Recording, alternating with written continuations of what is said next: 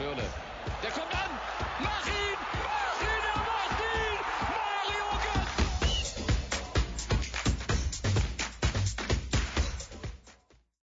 Und damit herzlich willkommen zurück zum Deutschen Fußball-Podcast. Wir begrüßen euch zurück am 2.11. um 22.12 Uhr. Das Montagsspiel wird gerade noch ausgetragen. Äh, wir haben ein paar brandheiße Themen für euch mit dabei. Unter anderem geht es um David Alaba, den letzten Spieltag der Fußball-Bundesliga sowie einen kurzen Ausblick auf das europäische Geschäft. Und damit, Moritz, hole ich dich auch mit in die Sendung. Wie geht's dir? Hi Johnny, mir geht's soweit gut und dir? Mir geht's auch absolut super. Ähm, ja, wie hast du den letzten Spieltag so gesehen? Ja, also es waren definitiv ein paar Überraschungen dabei. Also wenn ich mal an Freiburg oder Leverkusen das Spiel denke, wo eben Lucas Alario ja die neue Sturmhoffnung bei Leverkusen sein könnte. Dann natürlich das Topspiel Gladbach-Leipzig. Das finde ich ähm, ja sehr taktisch äh, geprägt war und nicht so ein Festival war.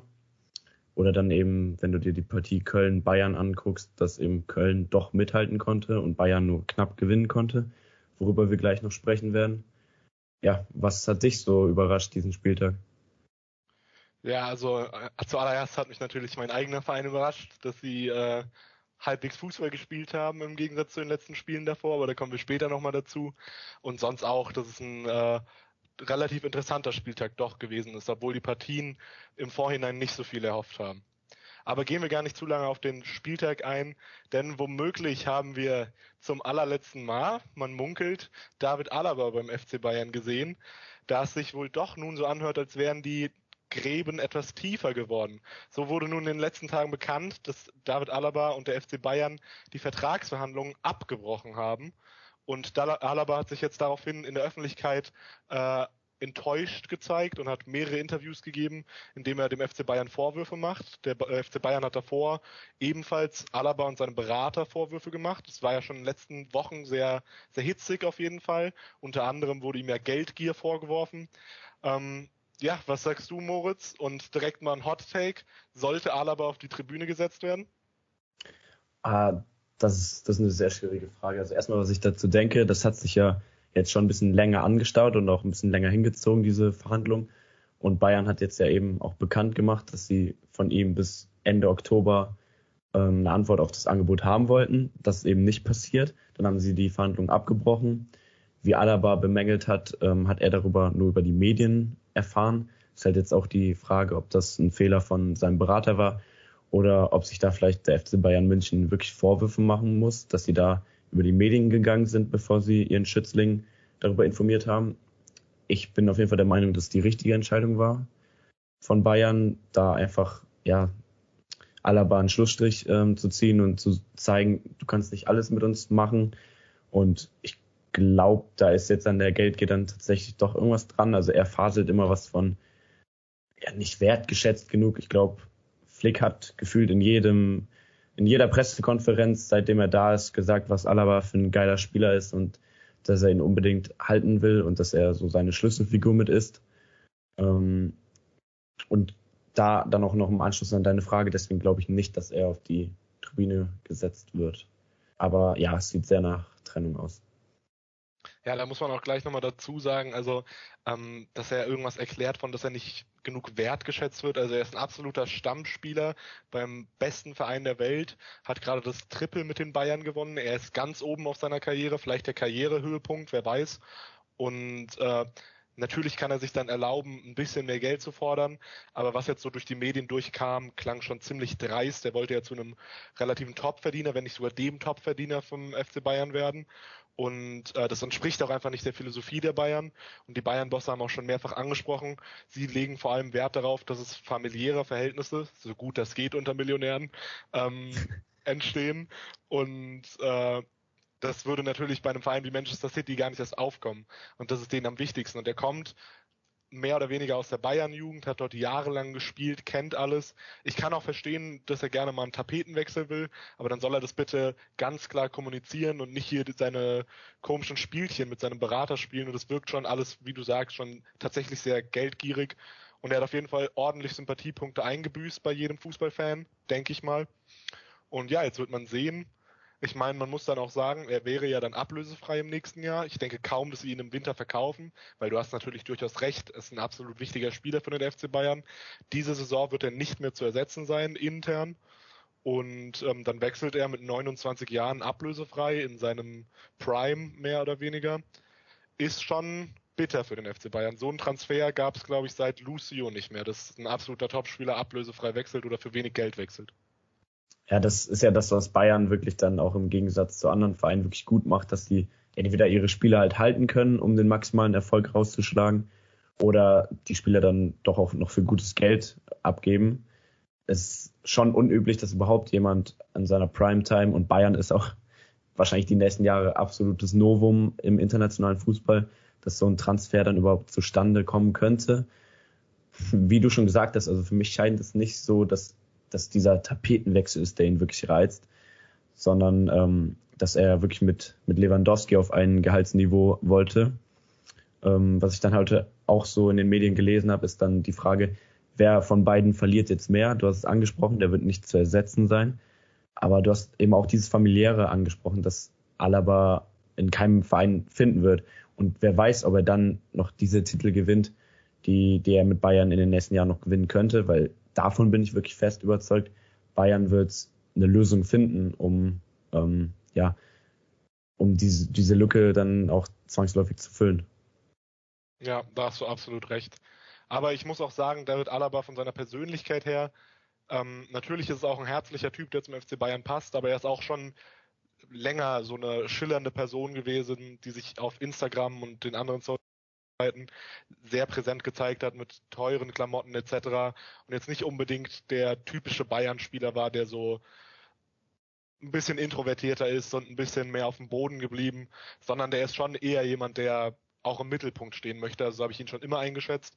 Und jetzt muss man schauen. Natürlich würde sowas zu einem Verein wie Manchester City sehr gut passen, wo die ganze Welt hinschaut und bisher wurde er auch damit stark in Verbindung gesetzt.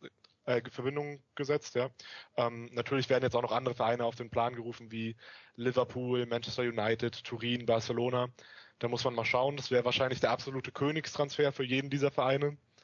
Und ich bin gespannt, ob er überhaupt bei einem Verein außerhalb von Bayern funktionieren kann. Das wird man dann erst sehen. Aber ich denke, damit ist alles über dieses Thema gesagt und wir müssen mal schauen, wie das in den nächsten Tagen weitergeht. Ich hoffe, Alaba wird bleiben. Es wäre sehr wichtig für den FC Bayern und auch für die Bundesliga, denn innerhalb der Bundesliga wird er wohl kaum wechseln. Und ja, dann starten wir mal direkt rein in den sechsten Spieltag der Bundesliga. Moritz, wie hast du das Spiel deiner Schalke empfunden? Endlich ein Punkt. Ja gut, den, den Punkt haben wir auch noch gegen Union. Äh, wir haben jetzt mittlerweile zwei Punkte und sind damit auch zwei Punkte vor dem letzten Tabellenplatz vor deinen Mainzern.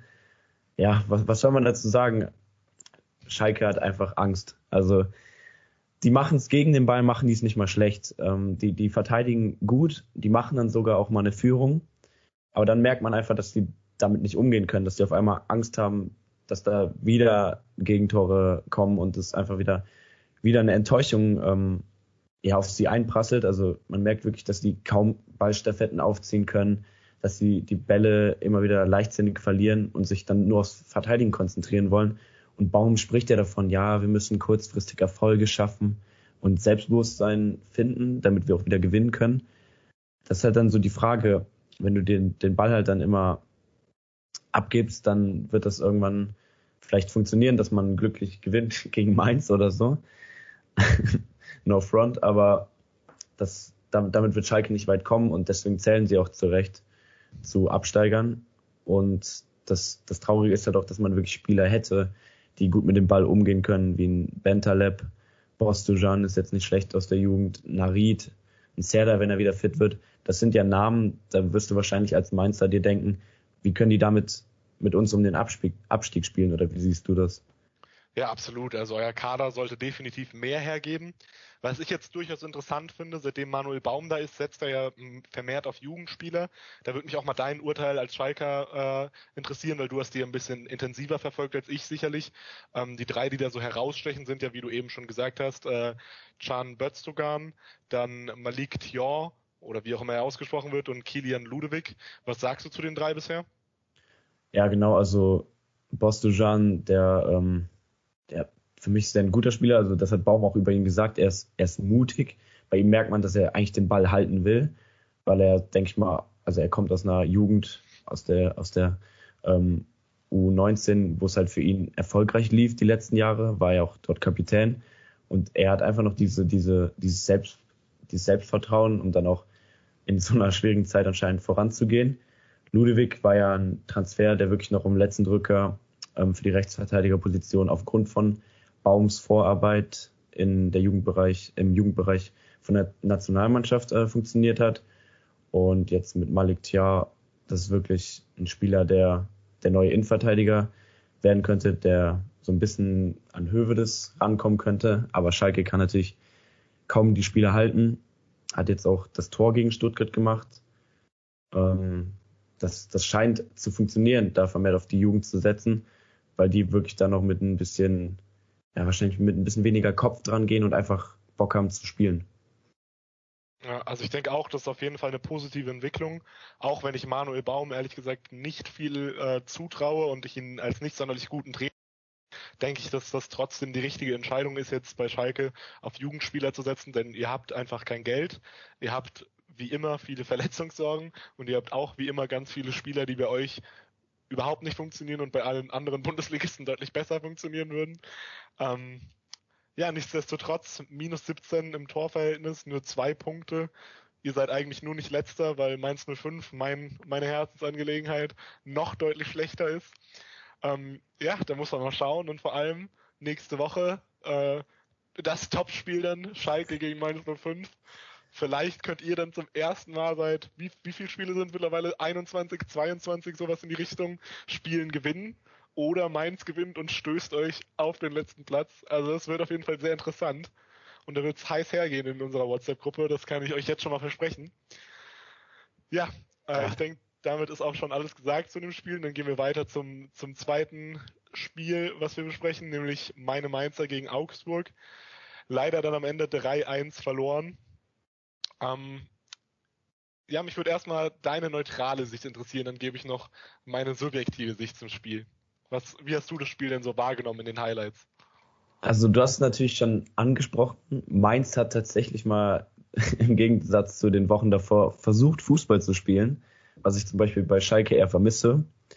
Ähm, also ich glaube, jeder weiß und die Mainzer wissen es auch selber, sie sind der absolute Underdog. Ich glaube, es war selten so früh klar, dass jeder davon ausgeht, dass Mainz irgendwie jetzt absteigen wird. Also ich kann es mir jetzt zustimmen, aber so ist meine meine Wahrnehmung einfach, dass jeder denkt, okay, Mainz steigt ab. Und äh, demnach haben sie eigentlich auch nicht mehr groß was zu verlieren. Und ich finde, das konnte man auch ein bisschen spüren. Aber ich glaube, Brosinski hat es dann eben auch danach angesprochen, das war einfach nicht mehr Bundesliga-tauglich, was danach passiert ist. Und ja, Augsburg natürlich schon ein bisschen die Überraschung dieser kurzen und frühen äh, Bundesliga-Saison. Die waren dann einfach auch eiskalter. Also mehr konnte ich jetzt aus den Highlights nicht äh, rausziehen. Du hast das Spiel komplett gesehen. Ich bin auf deine subjektive Meinung gespannt.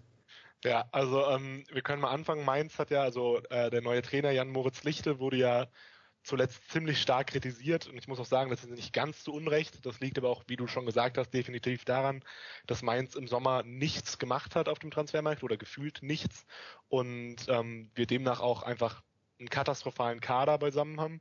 Dann kam noch die ganze Streiksituation dazu und man weiß jetzt nicht so ganz, ob der Kader wirklich zusammenhält. Zuletzt haben sie ja jetzt noch ein Statement veröffentlicht, wo sie sich auch mehr als blamiert haben. Da wurde nämlich ganz klar, also da kam ganz klar heraus, dass es ihnen nur darum ging, dass sie nicht das Gehalt rechtzeitig bezahlt bekommen haben. Sprich, ein paar Millionäre haben sich darüber beschwert, dass ihnen ein paar hunderttausend zu wenig auf dem Konto überwiesen worden sind.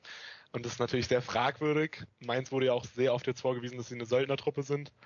Nun ja, aber worauf ich eigentlich hinaus wollte, ähm, unter Lichte habe ich jetzt tatsächlich zum ersten Mal seit einem halben Jahr wieder gesehen, dass Mainz 05 auch Fußball spielen kann. Gegen Gladbach haben sie es schon sehr ordentlich gezeigt. Und jetzt gegen Augsburg ging es halt darum, okay, wir müssen jetzt mal punkten. Deshalb haben sie halt die erste Halbzeit darauf gebaut, eigentlich nur defensiv zu spielen und erstmal passiv zu agieren und nicht zu viele Risiken einzugehen. Das hat auch gut funktioniert. Natürlich ist es dann, muss es dann so kommen, dass Augsburg, wer das Tor gesehen hat, äh, ein sehr glückliches Tor macht. Augsburg hatte sicherlich auch Chancen, aber der Ball prallt blöd ab und dann kann äh, der Augsburger ein Fallrückzieher-Tor machen. Ist auf jeden Fall jetzt nicht so gang und gäbe, dass es das so passiert. Ähm, dann haben die Mainzer eigentlich eine gute Reaktion gezeigt, sind aus der Halbzeitpause wiedergekommen und haben auch gezeigt, dass sie offensiv was können. Dadurch haben sich aber sofort wieder die alten Probleme gezeigt. In der Defensive stehen sie nämlich dann wirklich eigentlich gar nicht mehr und lassen sich immer schnell auskontern. Äh, sie haben aber eigentlich ausnahmsweise mal relativ viel Kontrolle über das Spiel gehabt. Dann kriegen sie das äh, 2-1 und dann war, waren sie eigentlich gebrochen. Und dann ist vor allem das passiert, was Daniel Brosinski angesprochen hat. Also dann waren sie überhaupt nicht mehr Bundesliga-reif. Ähm, nichtsdestotrotz macht mir das Spiel relativ viel Hoffnung auf das Schalke-Spiel. Ich bin guter Dinge, dass wir gewinnen können. Mateta ist in relativ guter Form momentan. Ähm, Kilian hat sich jetzt endlich eingespielt mit der Mannschaft. Das ist der einzige Transfer mit Stöger vielleicht, den ich jetzt noch nicht beurteilen kann, der mir Hoffnung macht bei Mainz. Sonst sind die Neuzugänge eigentlich No-Names, beziehungsweise es gibt keine fast. Und äh, ja, ich habe auf jeden Fall noch Hoffnung. Sie wirken wieder am Leben. Aber man muss natürlich auch sagen, wenn wir jetzt wahrscheinlich gegen Schalke verlieren und noch das Spiel danach oder je nachdem, wie, wie Schröder dort agieren möchte, wird Lichte auch wieder seinen Platz räumen müssen. Ähm, wobei ich auch nicht weiß, welcher Trainer dann diesen Kader auf einmal zum Erfolg führen soll. Wird auf jeden Fall eine schwere Saison. Ja, also wir sind auf jeden Fall sehr, sehr gespannt auf das Duell am Wochenende. Du hast es jetzt schon mehrmals gesagt. Da wird es heiß hergehen. Das Ding ist, dieses Spiel kann schon am siebten Spieltag so wegweisend sein, weil Schalke dann einfach minus Selbstbewusstsein haben wird und es für Mainz halt einfach noch schwieriger wird, dann mit einem erneuten Trainerwechsel, den du auch gerade angesprochen hast. Ähm, da es wird ein 0-0, ich sag's dir. Es wird ein 0-0. es wird einfach nur der Schmerz wird einfach nur herausgezögert werden und dann Schalke und Mainz beide Absteiger und dann gucken wir, wer nächstes Jahr Terodde holt. ja, zweite Liga kann auch schon sein, Moritz. Ne.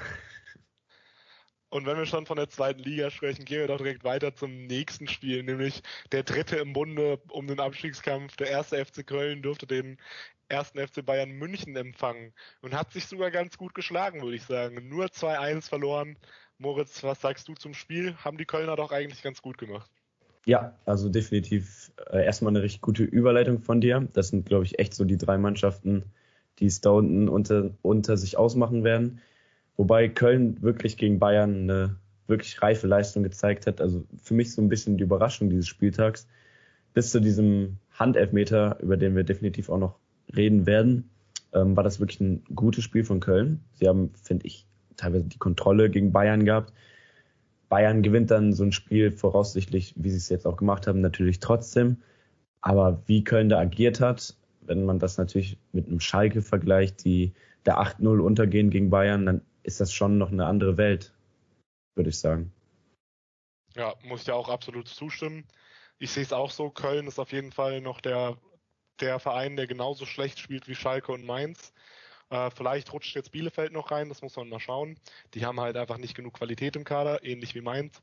Ähm, aber wenn wir jetzt aufs Spiel schauen, Bayern hatte ja auch danach ein paar Interviews, wo sie ein paar fragwürdige Aussagen getroffen haben bezüglich, äh, wie viel Prozent sie jetzt äh, wirklich auf den Platz gebracht haben und ob das jetzt nur die zweite Garde war. Ist natürlich auch nicht gang und gäbe, dass ein Erik Maxim Schuppomoting äh, in der Startausstellung steht. Und der hat auch ein paar Chancen vergeben, die einen Zirksel vielleicht reingemacht hätte. Man weiß es nicht. Ähm, nichtsdestotrotz, die Bayern nehmen die drei Punkte mit. Das war das Wichtigste. Und äh, ja, Köln hat auf jeden Fall, kann mit ein bisschen Mut vorangehen. Ich glaube es aber auch nicht, dass, dass das sich äh, noch drehen wird bei den Kölnern. Ich denke, Markus Gistol muss auch demnächst seinen Stuhl räumen. Und ja, es wird, wird wirklich sehr spannend. Alle drei Teams da unten spielen wirklich grottoid. Also ich habe selten eine Anfangsphase erlebt, wo es so klar war, welche drei Vereine von Anfang an da unten rumgurken werden. Und ja, vielleicht haben wir ja sogar alle Glück und es kommt nochmal ein neuer Corona-Shutdown auch für die Bundesliga und äh, wir setzen die Saison aus oder sonstiges und, mal, und wir können uns alle nochmal verstärken. Ja, bleibt abzuwarten.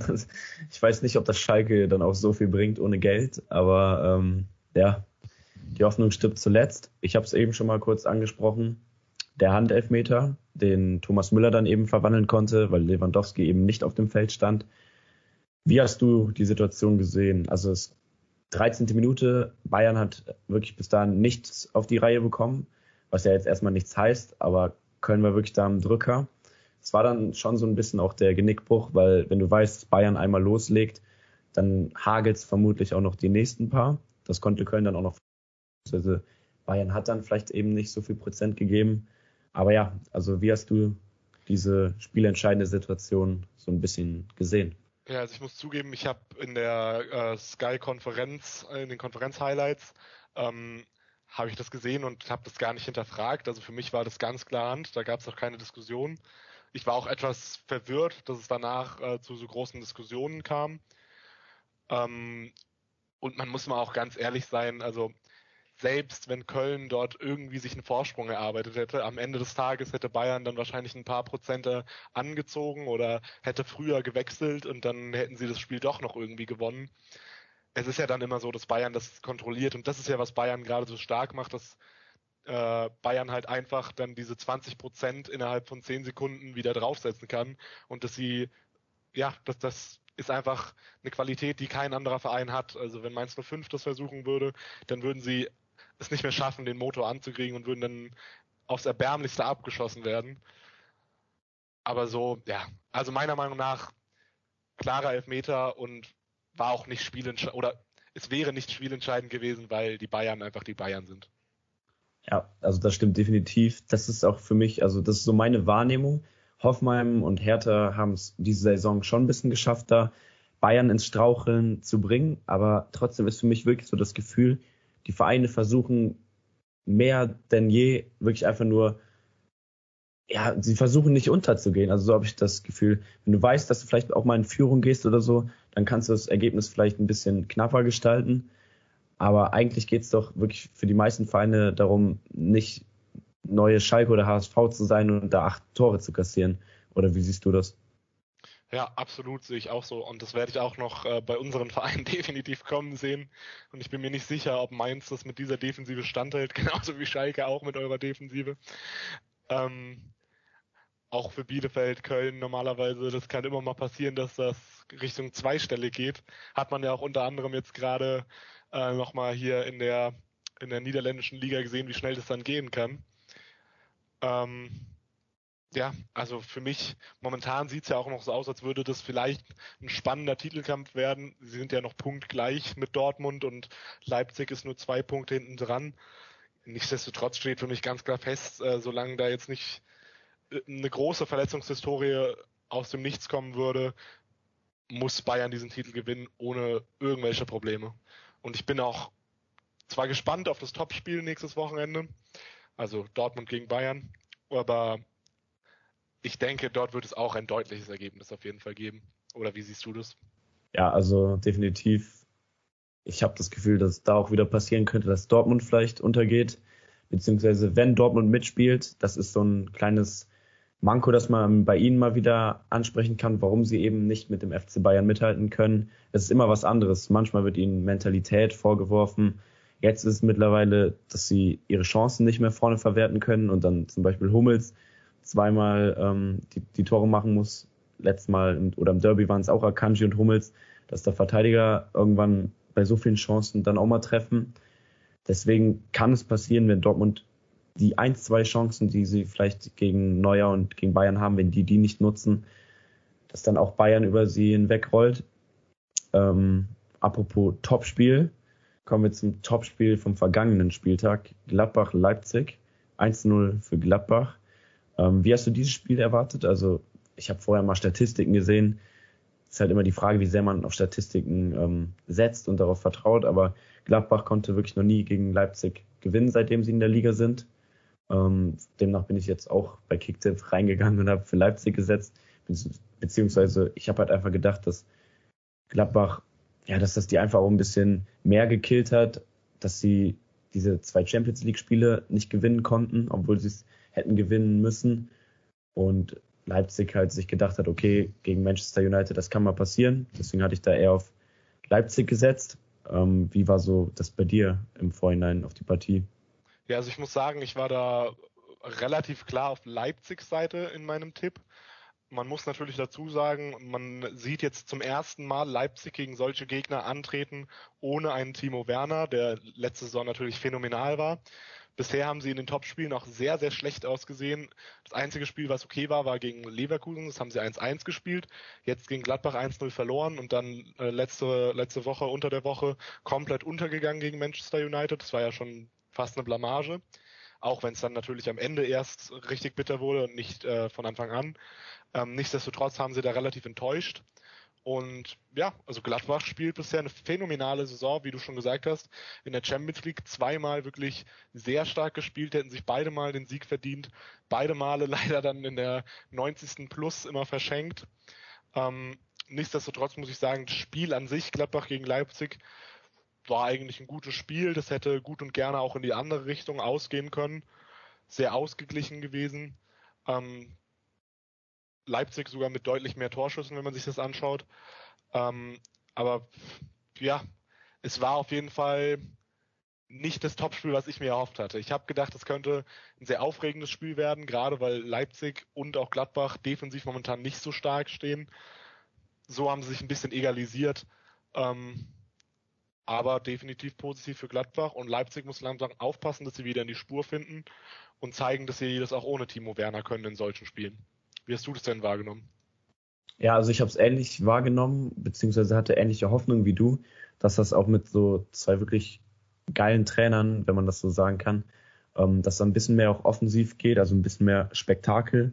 Ich hatte das Gefühl, dass beide sich darauf besinnen wollten, eben diese vielleicht nicht so sichere ähm, Abwehr doch mal zu stabilisieren und dass das dann auch ein ziemlich taktisch geprägtes Spiel war, ähm, wo auch nicht zu viel Risiko gegangen werden sollte. Aber ja, es war auf jeden Fall sehr ansehnlich. Ähm, hätte natürlich ein bisschen mehr, bisschen mehr Tore sehen können, das Spiel, definitiv. Gut, und dann schauen wir nochmal ganz kurz auf das Montagsspiel, was gerade eben abgepfiffen worden ist. Und wir müssen sagen, wir haben wohl eine ziemlich starke Schlussphase verpasst. In den letzten zehn Minuten sind nochmal sage und schreibe drei Tore gefallen. Das Spiel ging jetzt 3 zu 1 für Union Berlin aus, also Hoffenheim gegen Union Berlin starke Leistung von Union Berlin. Die begeistern weiterhin und etablieren sich wohl wirklich in der Bundesliga. Die haben da gar nichts mit dem Abstiegskampf zu tun. Chapeau. Ja, definitiv. Also im Vergleich auch zu unseren angesprochenen Vereinen, die definitiv was mit dem Abstiegskampf zu tun haben werden, haben sie auch wirklich gute Transfers gemacht. Also das ist wirklich so ein ausgeglichener Kader, auch ein erfahrener Kader mit, mit viel, ja, mit Lost. Ja, einfach mit, mit einem gut, mit guten Spielern. Und äh, das war auf jeden Fall auch Bundesliga-Niveau dabei. Deswegen bin ich mal gespannt, wo es für sie hingehen kann. Momentan sind sie jetzt eben auf dem siebten Tabellenplatz, direkt hinter Augsburg, Gladbach. Also da ist auf jeden Fall noch alles drin in alle möglichen Richtungen, aber nach unten werden sie sich wahrscheinlich nicht orientieren müssen. Ja, genau. Und dann werfen wir mal unseren Blick auf Dienstag, Mittwoch, Donnerstag aufs europäische Geschäft. Fangen wir mal ganz kurz noch vorab an. Es gibt momentan eine Thematik, die immer größer wird, nämlich Corona. Was wer hätte es gedacht? Immer mehr Vereine beklagen sich über Ausfälle von äh, Corona-erkrankten Spielern. Letzte Woche kam oder jetzt gerade am Spieltag kam es ja auch in der ähm, in der Eredivisie, also in der holländischen Liga dazu, dass äh, der PSV Eindhoven auf neun Spieler äh, verzichten musste und trotzdem spielen musste. Und jetzt heute kam gerade ein neuer Artikel, dass Ajax Amsterdam elf Corona-Ausfälle hat und trotzdem in der Champions League antreten wird. Da muss man ja schon fast über Wettbewerbsverzerrung reden und ähm, das ist auf jeden Fall eine Thematik, der man sich so langsam mal stellen muss und gescheite Lösungen dafür finden muss, weil ähm, ich möchte nicht nochmal sowas erleben wie bei Neapel gegen Juve und erst recht möchte ich auch kein Champions League Finale erleben, wo auf einmal dann fünf Stammspieler fehlen und wir eigentlich des Finales beraubt werden. Ähm, ja, hättest du da eine Idee, wie man das gescheit lösen könnte? Müsste man vielleicht dort irgendwie mal den Spielplan etwas entzerren? Gerade Bayern jeden 3,5. Tag haben sie ein Spiel bis Weihnachten. Also das ist schon eine Problematik, die, die schwierig wird noch dieses Jahr. Ja, du hast auf jeden Fall gerade sehr viele Sachen schon angesprochen, auf die ich jetzt eingehen kann. Ob es da eine Lösung gibt, weiß ich nicht. Also der straffe Spielplan, da gibt es kaum Lücken oder gar keine Lücken für Nachholspiele. Da wäre dann wirklich nur eine Entzerrung ähm, eine Idee, wobei dann halt jetzt wahrscheinlich damit argumentiert wird, okay, danach wollen wir aber nicht die nächsten Jahre irgendwie eine Verzerrung haben, beziehungsweise dass dann die Bundesliga oder diese nationalen Ligen nicht mehr am richtigen Zeitpunkt gestartet werden können. Eben hast du auch schon angesprochen, dass es vielleicht für Schalker, Mainzer und Kölner das Beste wäre, wenn nochmal eine Fußballunterbrechung kommt. Ich weiß gar nicht, ob wir noch so weit davon entfernt sind. Natürlich haben wir herausgefunden, dass ähm, die Vereine ihre Corona-Hausaufgaben wirklich alle machen, dass da alles soweit sehr gut läuft. Ähm, aber ja, das ist halt erstens nicht attraktiv, das ist nicht zielführend, dass dann da Spieler fehlen, die eigentlich für ihre Mannschaft Vorteile hätten, die, die dann eben fehlen und dann ist das wirklich ein Wettbewerbsnachteil. Und dann wäre theoretisch nur eine Unterbrechung die Lösung. Aber eine wirkliche, wirklich einen Vorschlag, um das jetzt zu machen, außer das zu entzerren, habe ich jetzt auch nicht. Ja, äh, unter der Woche wurde ja auch unter anderem darüber diskutiert, oder es wurde, es kam Gerücht auf, dass der FC Bayern wohl überlegt, den DFB zu äh, sabotieren und seine Spieler nicht mehr für die DFB 11 abstellen möchte in diesem Winter und im, im Frühling aufgrund der Corona-Situation, da es ja zum einen pandemiebedingt natürlich ein Risiko ist für den FC Bayern, sowohl wirtschaftlich als auch sportlich und es natürlich auch einfach Verletzungsanfälligkeiten mit sich bringt. Und das wäre natürlich auch nochmal ein interessanter Ansatz, gerade weil fast alle Länderspiele eigentlich relativ egal sind momentan und noch keine große Zuschauerschaft finden. Und äh, das müsste man sich auf jeden Fall überlegen. Und äh, ja, grundsätzlich muss man sich einfach mal überlegen, wie man jetzt weitermachen möchte. Und wie du ja schon angesprochen hast, die Frage ist, haben denn die Vereine jetzt auch finanziell ihre Corona-Hausaufgaben gemacht? Weil was ist denn, wenn ein Schalke 04 jetzt nochmal auf Geld verzichten muss. Können sie das überhaupt durchhalten? Viele Vereine hatten ja beim letzten Lockdown beklagt, dass sie das eben nicht können und dass es jetzt auf keinen Fall mehr dazu kommen darf. Und äh, bevor jetzt die Bundesliga pleite geht, muss man natürlich lieber in Kauf nehmen, dass es eine gewisse Wettbewerbsverzerrung gibt. Langfristig ist das aber alles irgendwie nicht zielführend und äh, vielleicht wird man dann in ein paar Jahren darüber reden, dass die Meisterschaften in diesem Jahr und im letzten Jahr nichts wert waren in diesem Sinne. Aber ja, bleibt in dieser schweren Zeit abzuwarten und hoffen wir mal, dass die ganze Situation sich bald etwas entzerrt und man wieder Fußball im vollen Umfang genießen kann. Ja, festzuhalten bleibt auf jeden Fall, dass auch die sogenannte zweite Welle vor den Bundesliga, Bundesliga-Clubs und ihren Spielern keinen Halt macht. Und da sind wir auf jeden Fall sehr gespannt. Sowas wie die Situation zwischen dem FC Bayern München und dem DFB kann auf jeden Fall für eine krasse Spaltung auch in Zukunft ähm, sorgen. Ich glaube, das wissen wir alle, dass FC Bayern München die deutsche Nationalmannschaft ist oder größer ist als die deutsche Nationalmannschaft. Ähm, die sind ganz klar auch die Zukunft. Ohne Bayern würde in der Nationalmannschaft gar nichts gehen. Das ist, glaube ich, jedem klar. Und da bin ich dann mal gespannt, wie der DFB darauf reagieren würde, falls das tatsächlich passieren würde. Aber ja, da muss der, muss der Fußball, der große Fußball, wirklich auch schauen, wie er das transparent gestalten kann. Weil wenn man das so sieht, Gastronomen haben auch ihre Hausaufgaben gemacht, was jetzt häufig in der Gesellschaft wieder angesprochen wird. Nachher kommt dann auch wieder die große Kritik, warum darf Fußball gespielt werden, warum dürfen die Fußballvereine ihre wirtschaftlichen Hausaufgaben machen oder kriegen es quasi geschenkt, dass sie weiterspielen dürfen und dann private Unternehmen kriegen es nicht hin. Das ist auf jeden Fall wieder eine sehr schwierige Gratwanderung, die es da zu bewältigen gilt. Ja, absolut. Ich denke mal, da wird man auch keine richtige Lösung finden. Und es bleibt abzuwarten, was äh, unsere Kanzlerin und die ganzen Politiker an der Macht dort entscheiden werden. Aber das werden wohl die nächsten Wochen zeigen. Wir haben ja jetzt alle mehr als genug Zeit, Sport zu verfolgen im Lockdown. Und äh, deshalb gehen wir auch direkt weiter zu den Champions League Spielen. Ähm, fangen wir direkt mal an das erste Spiel, was es zu bewundern geht, wenn ich hier richtig sehe, ist Schachter Donetsk gegen Borussia Mönchengladbach. Wie wir ja eben schon angesprochen haben, Gladbach in beiden Spielen bisher wirklich begeistert, jedoch dann jeweils die Punkte liegen lassen. Auch Donetsk konnte bisher stark überraschen, muss man sagen. Sie sind momentan Tabellenführer der Tabelle Gruppe B, da sie ja gewinnen konnten gegen, ähm, gegen äh, Real Madrid und auch unentschieden gespielt haben gegen Inter Mailand. Was sagst du denn? Wer der beiden Underdogs gewinnt denn da? Oder wer ist denn jetzt sozusagen der Favorit in diesem Spiel? Ja, schwierige, äh, schwierige Frage. Vielleicht hat Gladbach jetzt auch wirklich den schwierigsten Gegner der Gruppe vor sich. Also besonders, also wenn jetzt Fans ähm, zugelassen werden, ist das wirklich eine der unangenehmsten Auswärtsreisen, die es, glaube ich, gibt. Ähm, Donetsk sowieso sehr schwierig zu bespielen. Ich glaube, da gab es auch schon mehrere deutsche Vereine, die sich da schwer getan haben. Ähm, generell die Gruppe sehr interessant, sehr ausgeglichen, weil Real Madrid eben nicht mehr das Real Madrid ist, das sie zu Ronaldo-Zeiten zum Beispiel waren. Sie hätten wahrscheinlich diese Gruppe absolut dominiert. Inter Mailand hat viel Potenzial, kriegt es aber irgendwie auch nicht momentan so hin, wie sie es könnten. Und deswegen steht Donetsk an Tabellenplatz und äh, an Tabellenplatz 1. Und ich rechne Gladbach tatsächlich dort nicht so viele Chancen aus. Wird auf jeden Fall spannend abzuwarten. Was denkst du? Ist das ein, ist das ein, ist ein Sieg für Gladbach drin? Ja, es wird auf jeden Fall ein sehr interessantes Spiel, wie du es schon gesagt hast.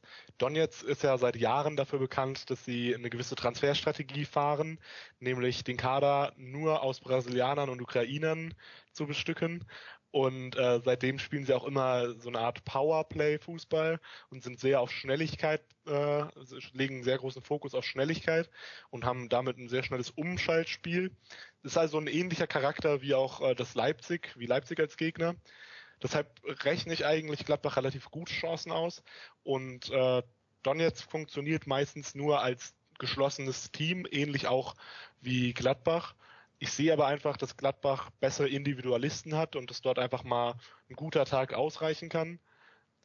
Es wird natürlich spannend und wie du schon sagst, es wäre natürlich äh, sehr wichtig für Gladbach zu gewinnen, weil das ja punktemäßig her gerade der stärkste Gegner in dieser unglaublich starken Gruppe ist.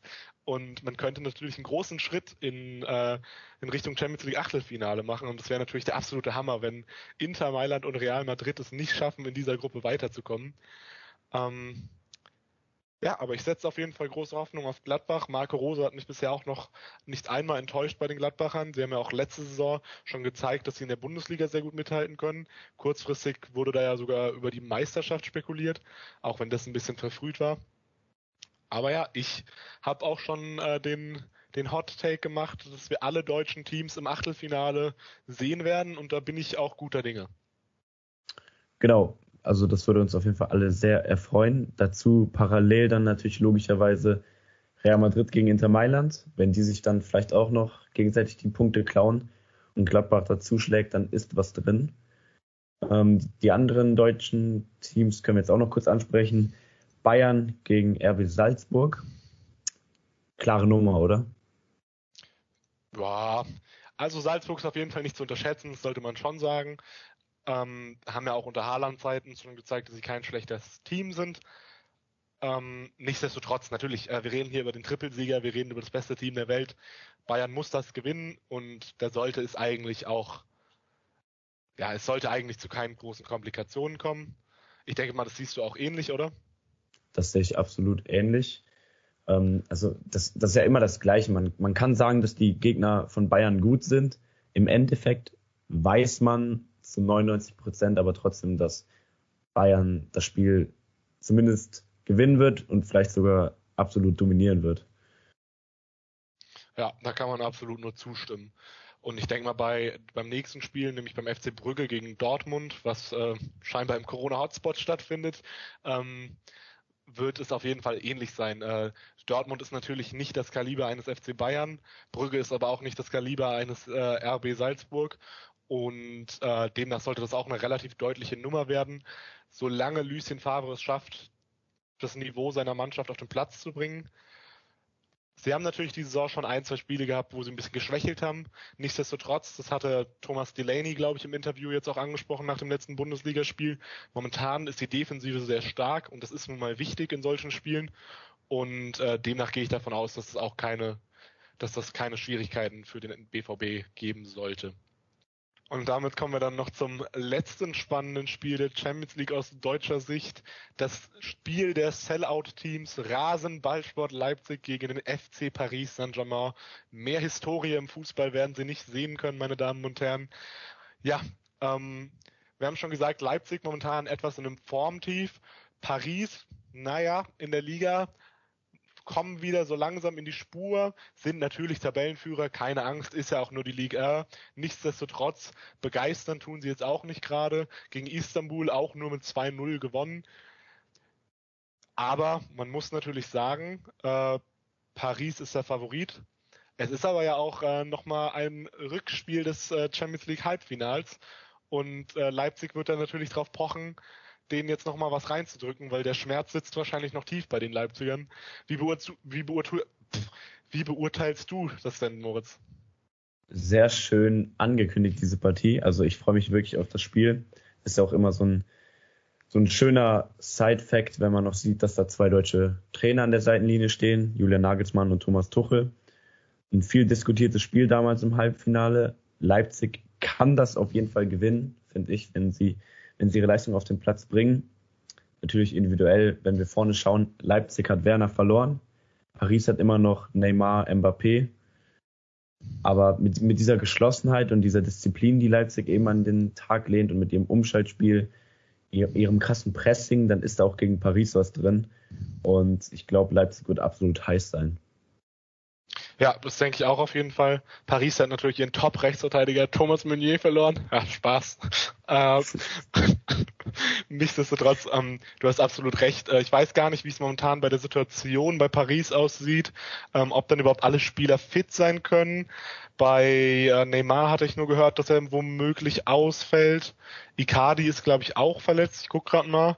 Laut Transfermarkt steht momentan, dass Neymar bis zum 13.11. ausfällt. Das würde natürlich bedeuten, dass er nicht spielen kann. Natürlich eine äh, Personalie, die nicht zu verachten ist. Ebenfalls verletzt momentan auch Ferrati angeblich, sowie Paredes und Draxler, Bernard ebenfalls. Bei der Verletztenliste muss man natürlich nochmal drüber nachdenken. Ja, dann könnte man sogar, sogar sagen, dass Easy win ja, das vielleicht jetzt nicht unbedingt, aber Leipzig geht da vielleicht doch mit mehr Chancen rein, als man vielleicht von, von Beginn an denkt. Ja, wird spannend. Äh, und Leipzig muss natürlich äh, schauen, dass sie die Punkte reinholen. Die Gruppe gewinnt man oder in der Gruppe kommt man auch nicht einfach mal so weiter. Ist ja noch Manchester United dabei und Istanbul ist auch kein schlechter Verein, auch wenn sie natürlich äh, in der Liga gerade auch nicht sonderlich begeistern ja, man muss eigentlich gewinnen. Vielleicht ist das die optimale Chance, gegen geschwächtes Paris zu gewinnen. Und äh, dann drücken wir mal dem schönen Kommerzverein auf jeden Fall nichtsdestotrotz die Daumen. Ja, deutsche Vereine sollten immer gewinnen. Ähm, ist ein Statement von uns und ich würde sagen, drei Siege sind mindestens drin von den deutschen Clubs. Gladbach oder Leipzig. Vielleicht äh, werden es auch vier. Da bin, sind wir auf jeden Fall sehr gespannt. Und dann gucken wir noch in die Europa League abschließend, würde ich sagen. Und ich würde mich schon als großen Fußballfan bezeichnen. Trotzdem überlasse ich dir dann jetzt mal die Aufgabe, die Gegner der beiden äh, deutschen Vereine vorzustellen, beziehungsweise die Partien.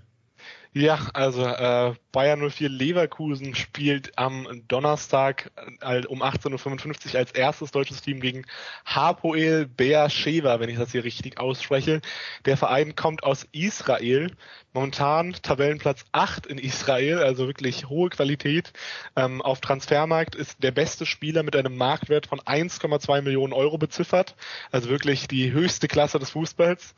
Ähm, ich muss zugeben, wie ähnlich wie du, der Verein sagt mir absolut nichts. Kein Spieler bei diesem Verein sagt mir irgendwas. Ich glaube, das ist aber auch wirklich zu verzeihen. Und äh, ja, ähm, ich denke mal, das spricht schon absolut Bände. Leverkusen muss das gewinnen und meiner Meinung nach auch mit großem Abstand gewinnen. Äh, punktemäßig her sind sie ja sogar auf Platz zwei momentan, äh, also Sheva, Leverkusen ist auf eins. Das heißt, wenn man jetzt gewinnt, dann äh, könnte man das Weiterkommen schon sehr gut absichern auf jeden Fall. Und ja, ich denke mal, viel mehr bleibt nicht zu sagen. Also das ist ein, das ist ein Muss, dass man dieses Spiel gewinnt. Oder siehst du das anders? Nee, das sehe ich definitiv so. Die Frage ist halt nur, ob Leverkusen es vielleicht ähnlich sieht wie du und diesen Gegner unterschätzen könnte. Ich weiß auch nicht, inwiefern Thomas Bosch da rotieren wird, aber das müsste auch, das müsste auch Schalke gewinnen. Also mal, sogar Mainz, sogar Mainz. Das müssten Schalke und Mainz gewinnen. Das ist jetzt einfach mal ähm, so in den Raum geworfen. Wenn Leverkusen das nicht gewinnt, dann können sie sich auch abmelden gehen. Ja, ich äh, denke, da hast du absolut recht. Und äh, dann kommen wir noch zum zweiten absoluten Topspiel in der Europa League, die wieder wirklich äh, mit Qualität glänzt. Nämlich um 21 Uhr am Donnerstag begrüßt die TSG Hoffenheim den FC Slovan Liberec, ein Verein aus Tschechien, falls einem das etwas nichts sagt. Ähm, auch kein Verein mit äh, vielen Spielern, die einem äh, bekannt vorkommen. Nichtsdestotrotz äh, deutlich mehr Qualität als der Verein eben auf jeden Fall, rein marktwerttechnisch zumindestens. Ähm, ja, sie sind natürlich auch nicht zu unterschätzen. Aber wenn man mal ehrlich ist, also das, so wie eben auch, das Spiel muss gewinnen, äh, gewonnen werden, da gibt es auch kein, kein Vertun. Und äh, auch Hoffenheim braucht definitiv drei Punkte. Die müssen schauen, dass sie dort die Punkte nicht liegen lassen. Dann kann man das Weiterkommen, glaube ich, vielleicht auch schon wirklich äh, verbuchen. Ich bin mir nicht ganz sicher je nachdem, wie die Tordifferenz dann aussieht nach den Spielen. Ähm, ja, hast du da noch was anderes zuzusagen zu diesem glorreichen Verein? Nee, ähm, Hoffenheim muss das genauso wie Leverkusen machen. Und vielleicht schaffen wir auch die perfekte deutsche Woche. Sechs Siege aus sechs Spielen international. Dann können wir den Engländern auch nochmal schön zeigen, dass wir keine Farmers League sind. Und ja, da gibt es für mich nicht mehr viel mehr zu sagen. Hast du noch was? Nee, ich würde sagen, damit schließen wir auch die Folge ab und wünschen euch auch einen wunderschönen Abend. Am Freitag oder Samstag werden euch dann wieder in gewohnter Länge Nick und Tim vermutlich begrüßen. Unter anderem wird es dann auch darum gehen, wie denn so die Voraussetzungen für das Topspiel Dortmund gegen Bayern sind. Und es wird eine kleine Einordnung des europäischen Fußballs geben, was wir eben besprochen haben. Und damit tschüss. Man hört sich nächste Woche wieder in alter Stärke. Und damit überlasse ich dir das Wort, Moritz. Das war DFP, der Deutsche Fußball Podcast. Bis zum nächsten Mal. Ciao.